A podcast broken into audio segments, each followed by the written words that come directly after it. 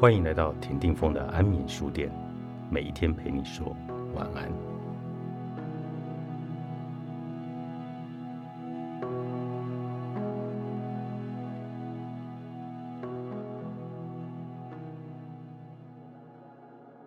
即使是谢幕，也要跌宕磊落。春日迟迟，乍暖还寒的节分，有阳光的日子是淡淡的欢喜。阴雨缠绵的时候，有浅浅的怅惘。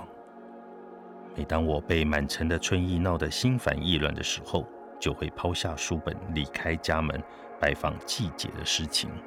总是从半丈门线的半丈门站出发，跟着人群寻找春天最后的消息。前方就是东居黄居西北侧的千鸟之渊。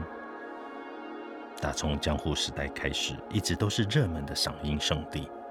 行经城东的大街小巷，踩着粉彩缤纷，心情随着在风中摇曳的樱花，一路调摇一立，竟觉得咫尺之间，望断天涯。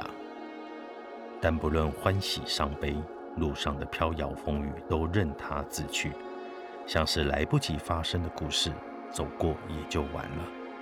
千般思绪都留在身后，不必执着，也无需萦怀。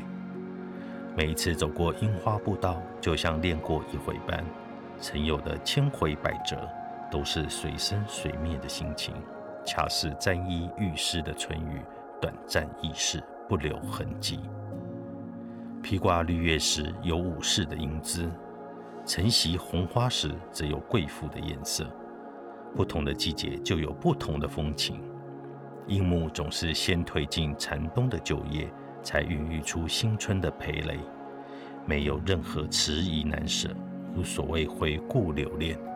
即使是在叶已落尽、花仍未着时，一无所有的枝桠也拥有它从容的生命气质，一种对生命绝对的自信。在过去一切都衰退零落，在未来还来不及发芽茁壮之际。樱木仍凭着他孤零的背脊，昂然伫立，以巨傲的姿态，热切地拥抱天空。这绝对让每个对生命充满热情的人为之心折。我常想，在那木质躯干的深处，必藏有一个安定坚实的心，一缕深刻沉静的灵魂。当樱花盛开时，夺目的粉白、艳红。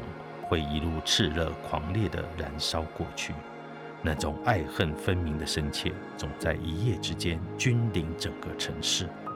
说来就来的率性，含苞待放，只是片刻的文静，也没有一丝一毫的矜持做作。即使到了告别的时候，对樱花而言，也是壮阔景色。飘散的樱花，不是那种自在飞花轻似梦的轻柔凋落。而是如暴风雪般一大片一大片的吹下来，那是一种速会，一种顿悟，是一种淋漓尽致后的自由洒脱。即使是谢幕，也要跌宕磊落。他以美丽而坚决的姿态向过去告别，不肯曲折一点点尊严，直到最后都要保持着一种纯粹至此的绝美。纵然是从云端坠入尘泥。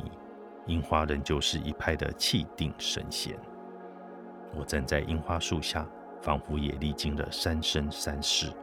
清苍翠玉的礼乐，沉浅静穆的枯雅到枝头一袭动人的红艳，樱树爱恨分明的生命历程，让人深思，也令人动容。以日本画为主的三种美术馆，是东京首屈一指的特展型博物馆。它会依据不同的节令推出季节感十足的展览。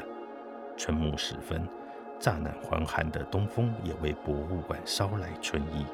其中花季限定的鹈鹕，你一定不能错过。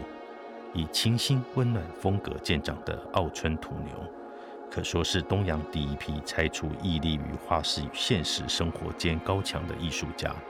一九一零年，二十一岁的奥春土牛。无意间看见了刊印在艺术杂志中法国艺术家塞尚的圣维克多山，深受冲击与感动。当时的东洋艺术界正在思考如何现代化，如何走自己的路。一面模仿莫内、雷诺瓦、秀拉固然讨喜，但毕竟印象派不是本土原生的艺术风格，接受与否其实都有点为难。后村土牛在兼具视觉深度与延展性的塞尚身上，看见东洋美术的可能性，一种超越现实主义观点的表达方式，用线条及色彩来说话。绘画不一定要有故事，也不必合理，它可以是一声叹息。一缕思念，一份慰藉，一种感动。艺术家可以透过大自然诉说语言无法完整表达的意念。寂寞博物馆，谢哲青著，原神出版。